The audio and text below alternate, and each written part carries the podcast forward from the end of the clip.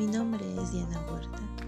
y este podcast que quiero presentar contigo día a día es porque yo me siento identificada con muchas mujeres y quiero que todas las que me puedan escuchar se sientan identificadas conmigo. Soy una mujer como cualquiera, con los deseos ardientes de querer cambiar mi día a día y porque a partir de que tome conciencia de lo que soy capaz de lograr, todos los días busco algo que me lleve a lograr todo lo que quiero,